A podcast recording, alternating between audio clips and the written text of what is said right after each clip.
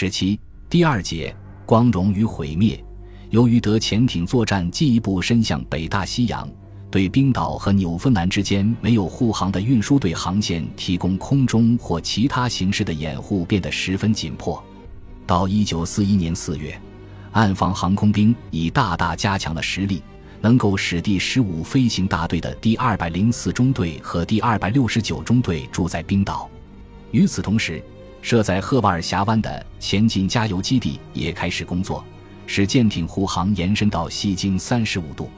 为了缩短护航舰艇因加油而离开护航运输队的时间，护航运输队的航线更移向北，靠近冰岛。这样做的另一个好处是，德潜艇到达护航运输队航线所要航行的距离更长了，他们在护航运输队所在区域进行巡逻的时间便减少了。尽管采取了这些措施。但在英国海军和加拿大海军的交接处，仍有一个很大的空白区，这就更需要从加拿大的冰岛提供远程空中护航。五月，英国和加拿大举行一次会谈，确定了未来空中协同作战的战略，规定在距英国七百海里、冰岛以南四百海里、纽芬兰以东五百海里的距离上提供空中掩护，但仍留下约三百海里的空白区。岸防航空兵在五月份开始得到租借来的远程卡塔琳娜式飞机，到六月份，归第十五飞行大队指挥的有第二百一十中队、第二百四十中队、第五百零二中队、第二百二十一中队的一部分、第二百二十四中队、第二百三十三中队、第三百三十中队和第二百六十九中队的一部分。英加会谈的另一个成果是。要在纽芬兰的圣约翰斯设立一个基地，该基地于五月二十七日开始工作。加拿大海军的所有反潜舰艇，其中包括纽芬兰护航部队的七艘新造花级加拿大轻护卫舰，都把基地设在那里。六月，又有十五艘轻护卫舰加入该护航部队，使该部队总兵力增加到三十艘艇，才能对哈利法克斯的护航运输队提供首尾相衔接的护航。第一支得到这种护航的护航运输队是五月二十七日从哈利法克斯起航的 HSI 二十九。尽管能对北大西洋的护航运输队提供首尾相衔接的护航，但是尽快的建造远程水面护航舰艇仍然非常重要。第一艘新型远程护航舰艇合级护卫舰于十七日建成，但是由于各种原因不能迅速的大量建造。此外，尽快搞到超远程飞机，以便掩护纽芬兰与冰岛之间的空中空白区，也十分重要。丘吉尔要求租借五十艘美国驱逐舰时，就已经提到了需要这种超远程飞机。一九四一年四月四日，丘吉尔在给罗斯福的信中再一次强调需要这种飞机。四月十五日，海军部开始负责对岸防航空兵进行作战指吞挥，双方正式商定。海军部负责所有舰艇和飞机在海上作战的战略指挥，由海军提出任务并说明任务的轻重缓急，由岸防航空兵司令通过各空军大队指挥官负责完成这些任务。飞机全部由区域联合指挥部的空军大队指挥官进行控制，但现场的战术指挥则由护航舰艇最高指挥官负责。即使在这种情况下。空军大队对派出和召回飞机仍有主要控制权。四月，岸防航空兵的巡逻飞行已大为增加，共进行了约二十万海里的反潜巡逻飞行，另外还执行了一百万海里的护航任务。即使如此，岸防航空兵的兵力显然还是不充足的。于是，海军部和空军部制定了一个计划，打算用适合于执行反潜任务的飞机去加强岸防航空兵的兵力。按照这一方针，租借的所有卡塔琳那式飞机都应立即执行专门的反潜任务。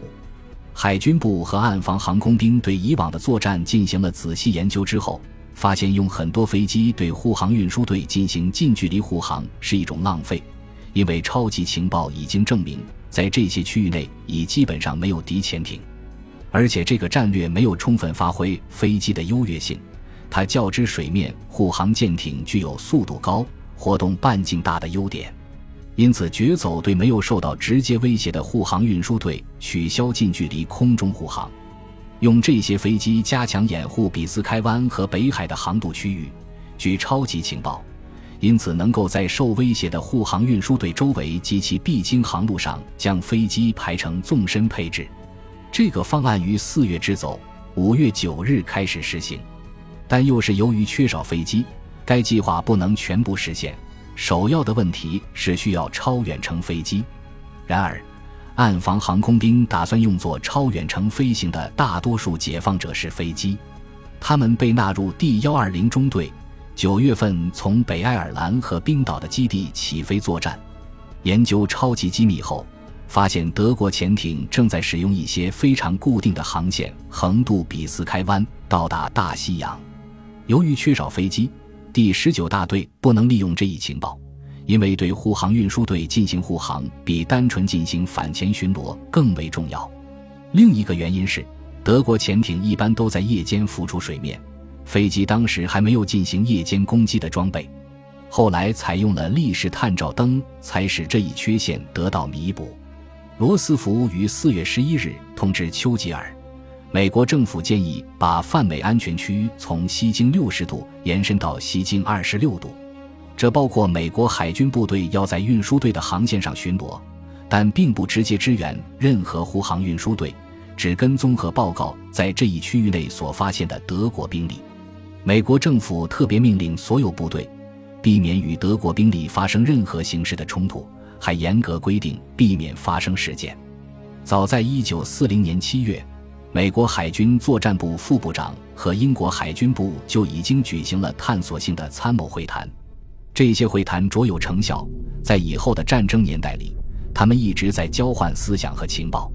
一九四一年一月底，英、美两国的参谋人员在华盛顿开会，拟定了一个实施海战的协调的战略行动计划。这次会议的结果是，双方同意，不论美国是否宣战，他都要负责保护大西洋的航运，而英国则负责地中海的航运。三月一日。美国海军成立了大西洋舰队支援部队，共有三个驱逐舰中队和四个由卡塔琳娜式和水手式飞机组成的巡逻中队及其供应船。还决定，该支援部队应在英国设立基地，并选定了苏格兰和北爱尔兰的一些合适的基地。爱尔兰政府总理瓦莱拉先生不同意美国海军使用南爱尔兰的斯威利湾。一九四一年春。不少德国潜艇被调到塞拉勒窝内的弗里敦周围海区，那里几乎没有英国的护航舰艇。三月四日，第九十五中队的四架桑德兰式飞机转移到弗里敦。四月，这支分遣队开始从冈比亚的巴瑟斯特起飞作战。五月，六艘德国潜艇在弗里敦到福德角群岛一带海区共击沉三十二艘商船。很多船只都是在离开护航运输队后沿非洲海岸航行，准备进港时被击沉的。由于这些损失，英国海军部不得不从北大西洋调去一部分护航兵力。六月，第二百零六中队从冰岛调到巴瑟斯特，从供应船杜马纳号起飞作战。后来，第二百中队也参加了上述作战。七月十四日。第一支得到连续护航的 SL 八幺护航运输队从弗里敦起航，驶往北纬十九度，在那里，该护航运输队被交给从伦敦德里出航的护航舰艇进行护航。五月上旬发生了一件对整个德潜艇作战至关重要的事件。五月七日，OB 三幺八护航运输队遭到 U 二零幺潜艇的攻击，两艘船被击沉。五月九日近中午时。U 二零幺和 U 幺幺零潜艇又发动了攻击，各击沉一艘和两艘船。奥布里舍号轻护卫舰用声呐发现了 U 幺幺零潜艇，并准确地进行了两次攻击。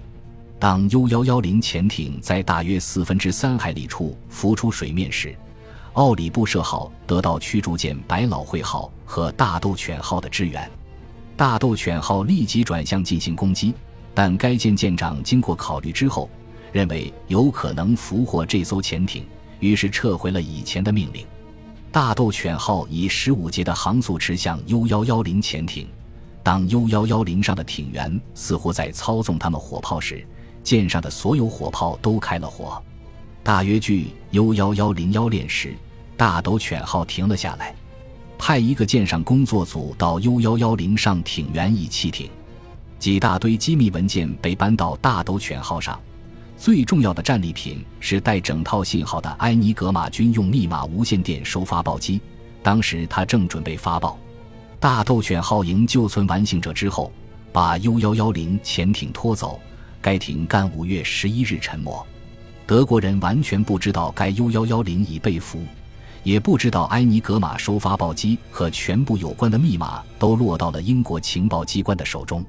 俘获了这部密码收发报机。弥补了对付德潜艇方面超级情报所留下的空白。从那时起一直到战争结束，德国海军有关其潜艇的通信内容都被英国海军情报部加以利用，搞到的情报非常完整，直到每艘德潜艇的准确位置、作战情况以及指挥官的姓名。